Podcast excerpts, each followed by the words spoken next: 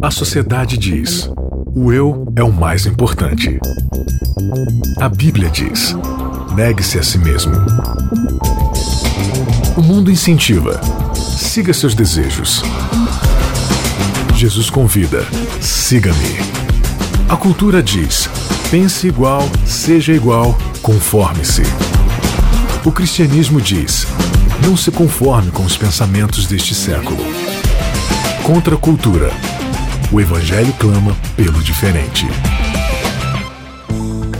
Começando mais um episódio do Contra a Cultura, 11 episódio aqui da nossa série de 13 episódios, Cartas de um Pastor Inconstante. Você acompanha a gente, ó através da Rádio Novo Tempo, através do nosso podcast e através também do vídeo. Você que está aqui acompanhando a gente aqui através das imagens, obrigada demais pela sua participação. Estamos lá no site novotempo.com barra contracultura. Lá você tem todo o acesso a todos os nossos episódios de temporadas passadas, os nossos episódios avulsos. E você também, através do seu aplicativo de podcast, tem aí a chance e oportunidade de é, ouvir a gente de qualquer lugar do planeta onde e quando você quiser. Beleza? Entra aí, baixa o aplicativo aí no seu smartphone para você ouvir o, o, o Contra a Cultura através do podcast. Maiara, tudo bem, Maiara? Tudo bem, Bianca. Voltamos. Graças a Deus que você está aqui, Maiara. Sua presença sempre é, é agradável para mim. Eu que agradeço. Esses que são agradáveis demais para mim. Isaac Rezende. Tudo bom, Bianca? Beleza? Beleza. Eu, hoje eu vim trazer novas revelações aí que Deus me deu ontem enquanto eu tava dormindo. Ele Ô, revelou para mim Ah, é? umas novas verdades aí, que muita coisa que a gente vai precisar mudar aí no que a gente acredita. Você começou a ter mais revelações porque você tá de óculos novo? Ou É, de óculos, Eu comecei né? a enxergar as coisas por outras lentes. Ah, entendi. Matheus Cardoso, tudo bom? Tudo bem, Bianca? Graças a Deus. Que bom que você tá aqui mais um episódio com a gente, viu? Muito obrigado pela oportunidade. Nós fomos. Nós não, né? Eu fui é, mal educada no começo do episódio anterior, porque nós não, eu não apresentei adequadamente Sim. só- Matheus Cardoso. Só ficou fazendo falei bullying assim, sobre o Ai. Matheus, bate e tal. e, e assim. Bate, é chimarrão, ah, essas coisas aí.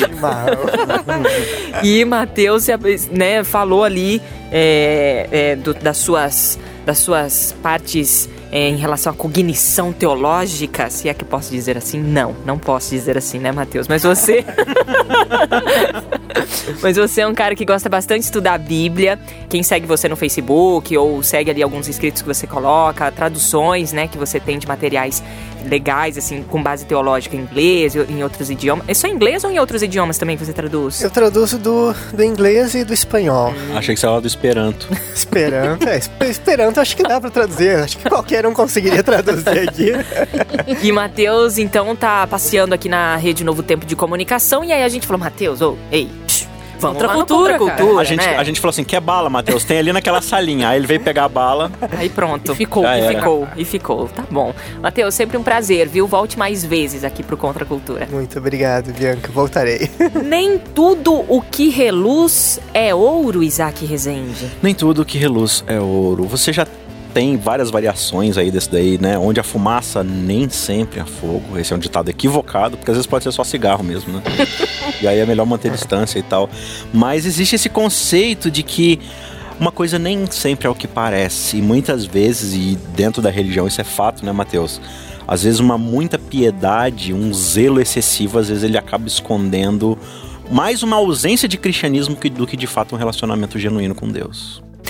O nosso guia de estudos vai falar é, sobre falsos mestres e nós vamos, através da perspectiva de Pedro, colocando ali as, as lentes de Pedro, nós vamos conversar sobre esses falsos mestres. Maiara, 2 Pedro 2,19. É, aqui diz assim: prometendo-lhes liberdade, eles mesmos são escravos da corrupção, pois o homem é escravo daquilo que o domina. E aí?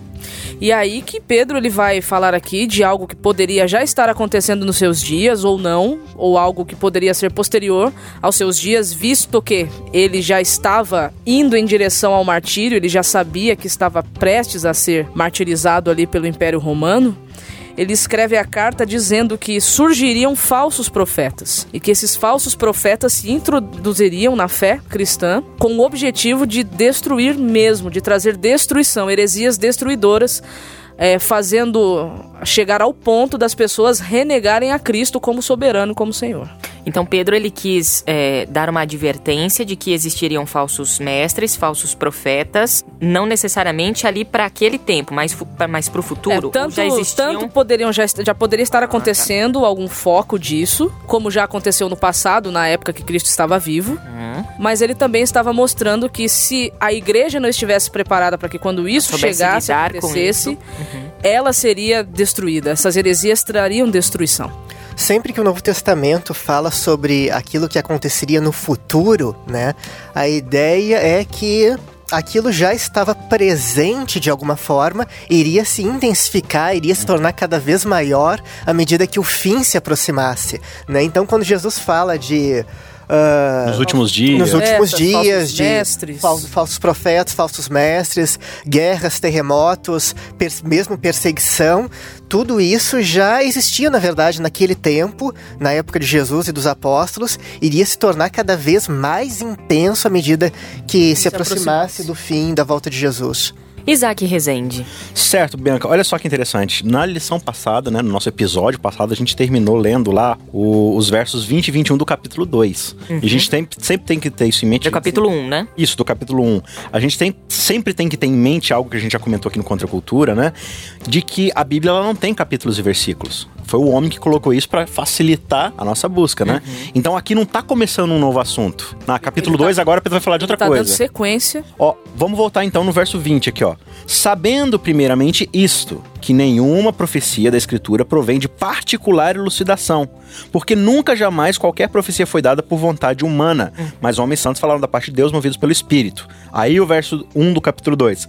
Assim como no meio do povo surgiram falsos profetas, também haverá entre vós falsos mestres. Ou seja, ele está fazendo uma referência aqui lá ao povo de Israel, né, ao desenvolvimento do povo depois como nação, e da mesma forma como viam pessoas falando da parte de Deus, surgiam pessoas que, não, agora eu tenho uma nova revelação de Deus Deus, estou usando um óculos novo aqui, recebi um sonho, uma visão, e ele começa a disseminar certas coisas, certas heresias no meio do povo. Então Pedro está falando exatamente isso que vai acontecer com vocês. Então ele está falando que, olha, primeiro, é, a gente não pode confiar em pessoas que sozinhas chegaram a uma nova compreensão. E porque ele chegou a essa nova compreensão, agora isso é uma verdade. Não que isso não possa acontecer, né? Várias verdades que a gente entende da Bíblia foram pessoas, tipo Martin Lutero. Pô, é um cara que chegou lá e. Não, ele leu Romanos e falou assim: não, tem alguma coisa errada nisso daqui. Mas o que que acontece? Isso começa a ser difundido, as pessoas começam a provar isso, voltam para a Bíblia e falam: não, realmente, ó, é o que a Bíblia está dizendo. Mas, mas, é aí que se comprova é, a luz ser verdadeira. É uma isso. pessoa levanta algo grupo que, algo que já existe. Uhum. Não é uma nova luz que saiu da cabeça Exatamente. dele e que ninguém redescobriu a roda, né? Uhum. Porque tem gente que acha que redescobriu a roda. Né? Na verdade, você só lembrou que existe é? a roda. Enfim, é. mas não é se levantar com uma nova luz, nova no sentido de não existente. É o kainós e o... São duas palavras gregas que tem na Bíblia, né? É, uma é kainós e a outra... Esqueci a outra, agora não vou lembrar. Mas pro novo na Bíblia, no, no Novo Testamento, tem duas palavras. Um é um novo que... Neós e kainós. Um é um novo que não existe, e o, o neós, e o kainós é um novo já existente. Essa nova luz que vem é de algo que Renovado. já existe é que o homem ele não cria nada, né? Ele combina as coisas, né? uhum. né? É, é, diferente. As coisas já foram criadas, que nem a roda, né? Não, criei a roda. Não, não. A roda sempre, sempre existiu. Você combinou o elemento para fazer o, a, a, sua carroça ela, girar. Ela entrar na sua função. É, exatamente. Né? Mas é, assim, isso que ele, é, é, isso que Pedro tá querendo tratar aqui. Tomar cuidado com, com as heresias que entrariam reluzindo como uhum. ouro dentro da igreja. Dentro não, tanto que é que quando você vai ver o próprio Pedro, Paulo... Cara, o que Paulo mais faz no, no processo dele dele como escritor. Como dizia lá no Testamento, como dizia lá em como, como foi na criação, como foi lá no seu clássico. Pegando elementos que já existiam, como, né? Como disse o profeta tal, como tá escrito lá em Deuteronômio, no livro da lei. Ele só reuniu isso, né? E, e sistematizou pra gente poder entender, Legal. entendeu? Então, o que, que ele tá falando aqui? Olha, é, uma verdade, ela não surge de uma mente única, né? E, e quando ela está é, falando da parte de Deus, você vê o Espírito Santo agindo. E o Espírito Santo, ele não vai revelar a verdade pra uma pessoa só.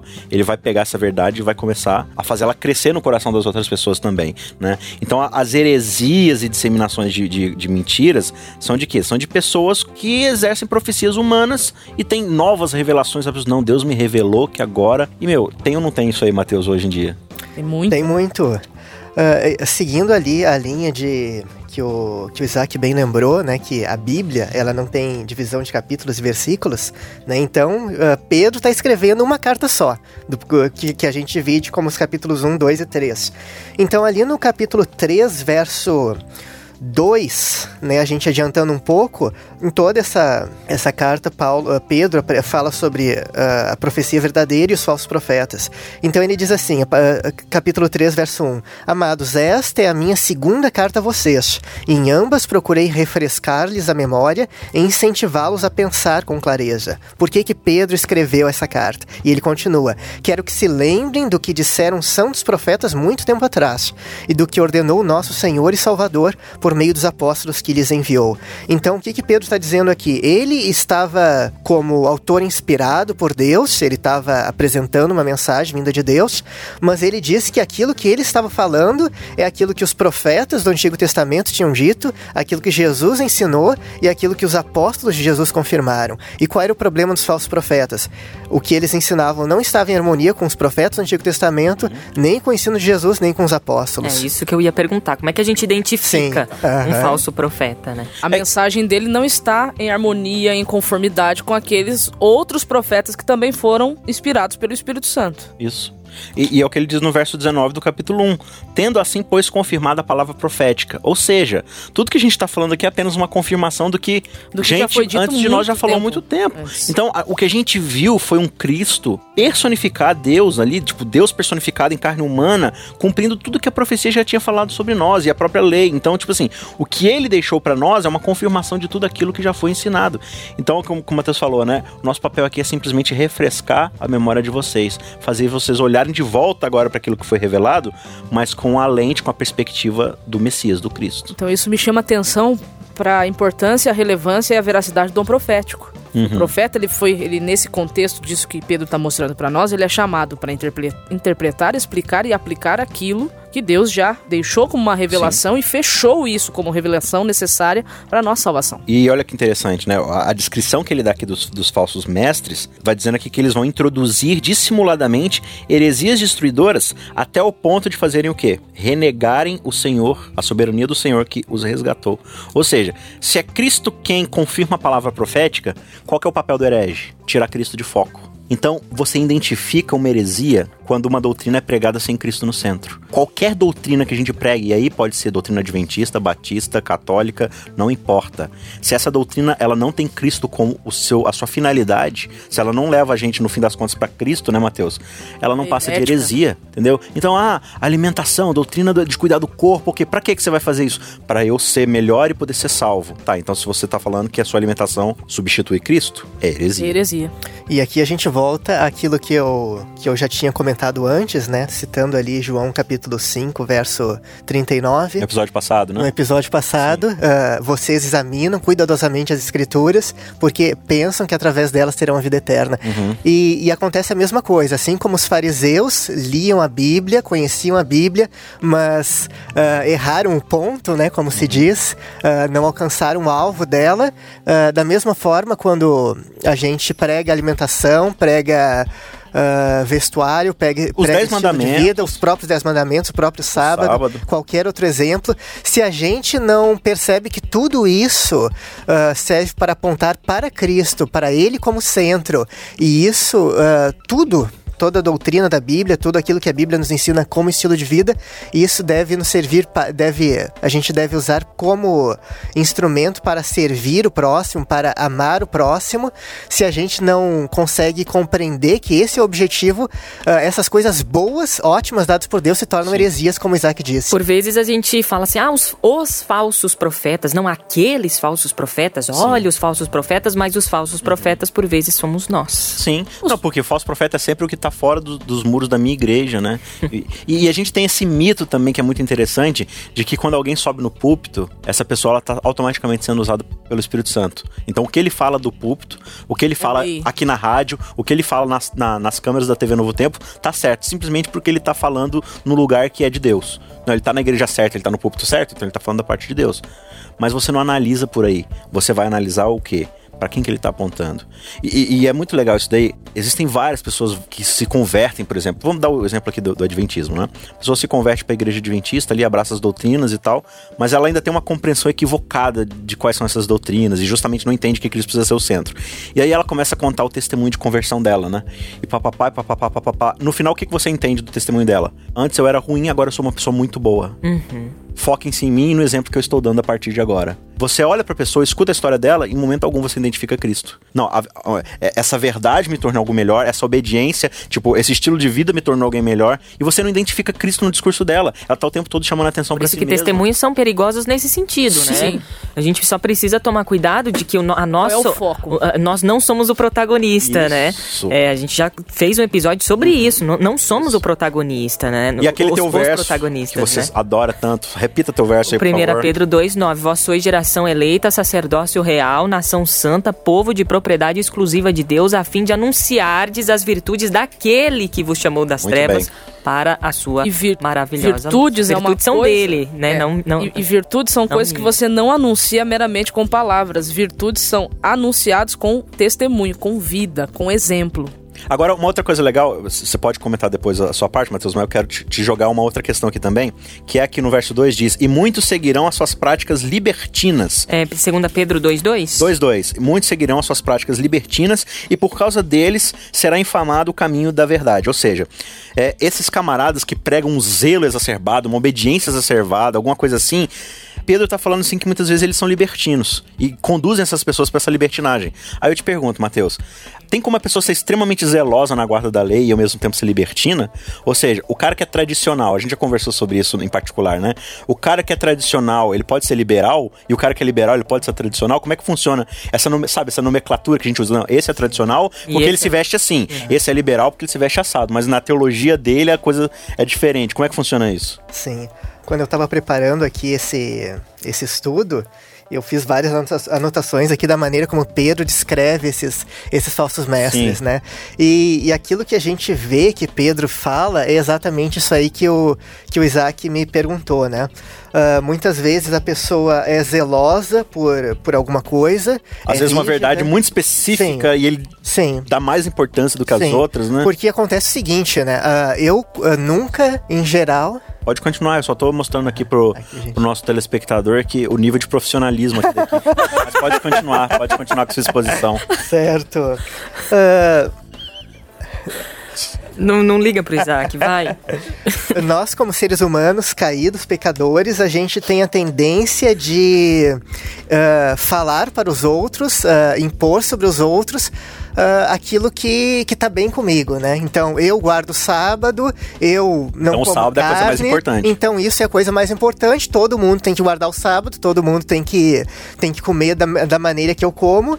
E uh, com isso eu acabo deixando de lado aquilo que são os meus problemas, os meus erros, as minhas falhas. E isso acontece muitas vezes, né, na nossa época. E acontecia também na época de Pedro. Ah, é interessante que, que ele diz aqui que essas pessoas que pregavam heresias destrutivas, mentiras astutas, uh, Pedro, aqui na, no capítulo 2, ele usa várias expressões para falar sobre o comportamento dessas pessoas. Ele fala imoralidade vergonhosa, eles se entregam à imoralidade em plena luz do dia, cometem adultério com os olhos, desprezam a autoridade, insultam os outros, seduzem os, os instáveis. Ele também fala que eles uh, fazem essas coisas pela ganância, pela busca pelo uh, ganho material, são orgulhosos e arrogantes, movidos por desejos pecaminosos. Uh, resumindo aqui o que Pedro diz, a gente vê muito claramente que os falsos ensinos, a imoralidade sexual e a ganância, né, a busca desenfreada pelo dinheiro sempre andam juntas, né? Então, voltando ao ponto que o Isaac falou, eu posso ser zeloso em, em determinadas coisas, mas internamente, eu sozinho, eu quando, quando ninguém me vê, eu sou tenho um caráter completamente a diferente essência, né? Uhum. A essência Mas aí a, só... gente, a gente encontra projeção. Sim. Eu vou projetar no outro aquilo que eu não consigo hum. ser. Como eu não consigo ser, eu vou fazer da tua vida o um inferno. A crítica fala de si, né? Exatamente. Isso. Não, e, é, e é, isso é muito interessante, né? A, a, própria Bíblia já diz: pelos teus frutos é que vocês vão conhecer quem são esses profetas. Então você percebe, quando o cara ele é muito zeloso nesse aspecto herético, que, que ele faz? Geralmente ele é arrogante. Sim. Entendeu? Você pode perceber, um cara, né, o Mayara, um cara que eles era muito por uma santidade baseada nas próprias obras, você vai ver que ele tá sempre criticando alguém, você vai ver que ele tá sempre falando mal de alguém, você vai ver que ele nunca vai ajudar alguém a ser alguém melhor, ele vai sempre colocar mais fardo Ele vai ser o crítico pessoa. mais severo. Porque o que, que ele precisa? Ele precisa que as pessoas se rebaixem para que, que o grau de santidade bem. dele se sinta, né, para cima. É, Ellen White, ela tem uma, uma citação muito interessante, acho que é desejar todas as nações, ela diz assim que é, o homem pode professar uma verdade nominal, ele pode abraçar um conjunto de verdades e estar certo, mas ela diz assim, se essa verdade não o torna mais manso, mais amável, mais pacificador, ela é uma maldição na vida dele e ele se torna uma maldição para o mundo.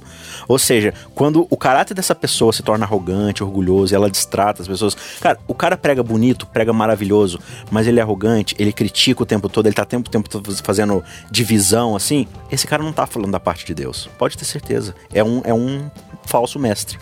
Por vezes a gente prega um evangelho que mais escraviza do que liberta, né? Sim, e quando você quer impor um estilo de vida e, desse e, jeito. E só um detalhezinho, aqui a gente não está falando necessariamente do adventismo. Às vezes sou assim, nossa, vocês estão é, rebaixando o adventismo. Nada a ver. Nós estamos não, falando aqui tá de falando, cristianismo sim. e relacionamento com Cristo. A gente está falando não daquilo que é próprio nosso, da nossa convivência. Da nossa humanidade. Conhece. É humanidade. A gente está falando sobre gente, de, um, de humano, parte de humanos, uhum. né? E não de igrejas e, e denominações e tudo mais, né? É quando a gente tenta impor isso sobre a vida de alguém, na verdade, a gente está só trocando o senhorio, porque você continua escravo. E é o que Paulo vai dizer lá na frente, lá em Gálatas, lá na carta aos Gálatas, Paulo vai dizer o seguinte: se você está tirando o verdadeiro evangelho por um outro evangelho, você está verdadeiramente amaldiçoado, porque uhum. você é uhum. escravo, você não é livre. Agora, é, o nosso tempo está acabando, mas tem um, um, verso, né, apresentado aqui por Pedro, que é a questão do cão que volta ao seu próprio vômito coisa mais estranha, né? Eu confesso que é. Para não falar nojento, mas você já falou, Agora então já nojento falei. já falou, né? Eu, pronto, falei. Coisa, pronto, falei, né? E aí, o cão, o cão voltou ao seu próprio vômito. Como que a gente pode explicar essa, essa citação aí? Um pouco de contexto aqui, na verdade, já, já tá falando lá do, do verso 19. Na verdade, ele começa antes, mas aqui do verso 19 já dá para ter uma noção. Ele diz que esses falsos mestres prometem para os seus ouvintes liberdade, quando na verdade eles mesmos já são escravos da corrupção. E aí diz: aquele que é vencido é escravo do vencedor. Ou seja, você é dominado por aquilo que te venceu. E aí ele diz no verso 20: portanto, se depois de terem escapado das contaminações do mundo, mediante conhecimento do Senhor e Salvador Jesus Cristo, vocês se deixam enredar de novo e são vencidos, você se torna pior que o seu estado primeiro.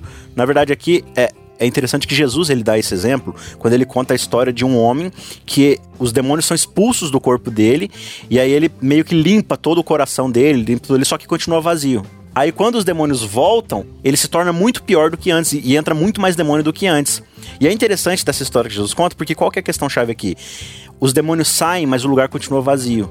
Então, o que Pedro está explicando aqui nessa questão é que esses mestres, eles prometem um tipo de zelo, um tipo de comportamento, um tipo de doutrina, mas onde Cristo é tirado como soberano. Ou seja, você tira um monte de impureza do seu coração, mas Cristo não é colocado como Senhor soberano da sua vida. Então, o que, que vai acontecer? Sem um Senhor soberano na sua vida, você vai voltar a ser escravizado pelo seu Senhor antigo. Você vai voltar a ser escravo do outro. E aí é o exemplo que ele vai dar aqui, que é uma, uma um ditado né, da época. O cão volta ao seu próprio vômito. Ou seja, o cachorro já vomitou toda aquela impureza. Já fazia mal para ele. Já fazia mal para ele. Aí, ah, agora eu tô vazio, eu preciso comer. O que, que eu vou comer? Vai comer aqui. Tudo de ruim que eu expulsei de mim antes.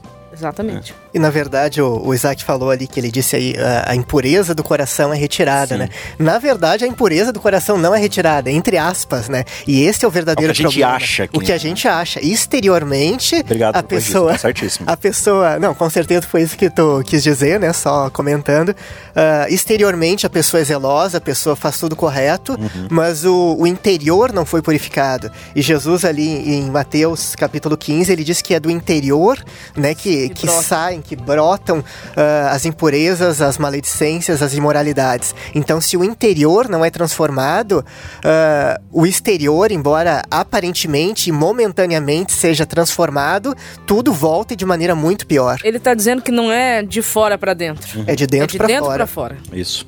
E precisa haver um, uma soberania. É, essa é a grande questão. É, a, a heresia, ela se dá justamente nisso. Você vai fazer de tudo, tudo quanto é tipo de comportamento zeloso, mas Deus não é soberano na sua vida. Você não precisa dele para ser salvo. E quando você não precisa dele para ser salvo, você é um herege. Que o desejo do nosso coração seja por sempre, sempre apontar as virtudes daquele que sempre nos salva, daquele que nos tira da lama, aquele que nos é, é, faz de tudo para tirar isso do nosso coração, né? Que é esse pecado, essa maldade. E a gente almeja por essa transformação completa. Mais do que mudanças, a gente sempre fala isso, mais do que mudanças, a gente é, quer transformação. Que esse seja o nosso desejo aqui do Contra a Cultura e você também que sempre nos acompanha. Gente, obrigada, Timaço aqui. Eu, assim, eu, Renatinho, né, Renatinho? Renatinho nunca fala nada, né? Renatinho tá muito quieto. e, eu, e, e, eu tô aqui junto com o Renatinho, porque não tem mais nada para falar, né?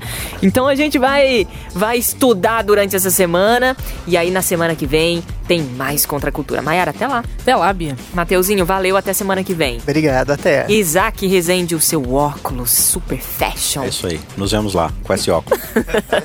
Obrigada a você pela sintonia de sempre, um abraço e até semana que vem. Contra a Cultura. O Evangelho clama pelo diferente.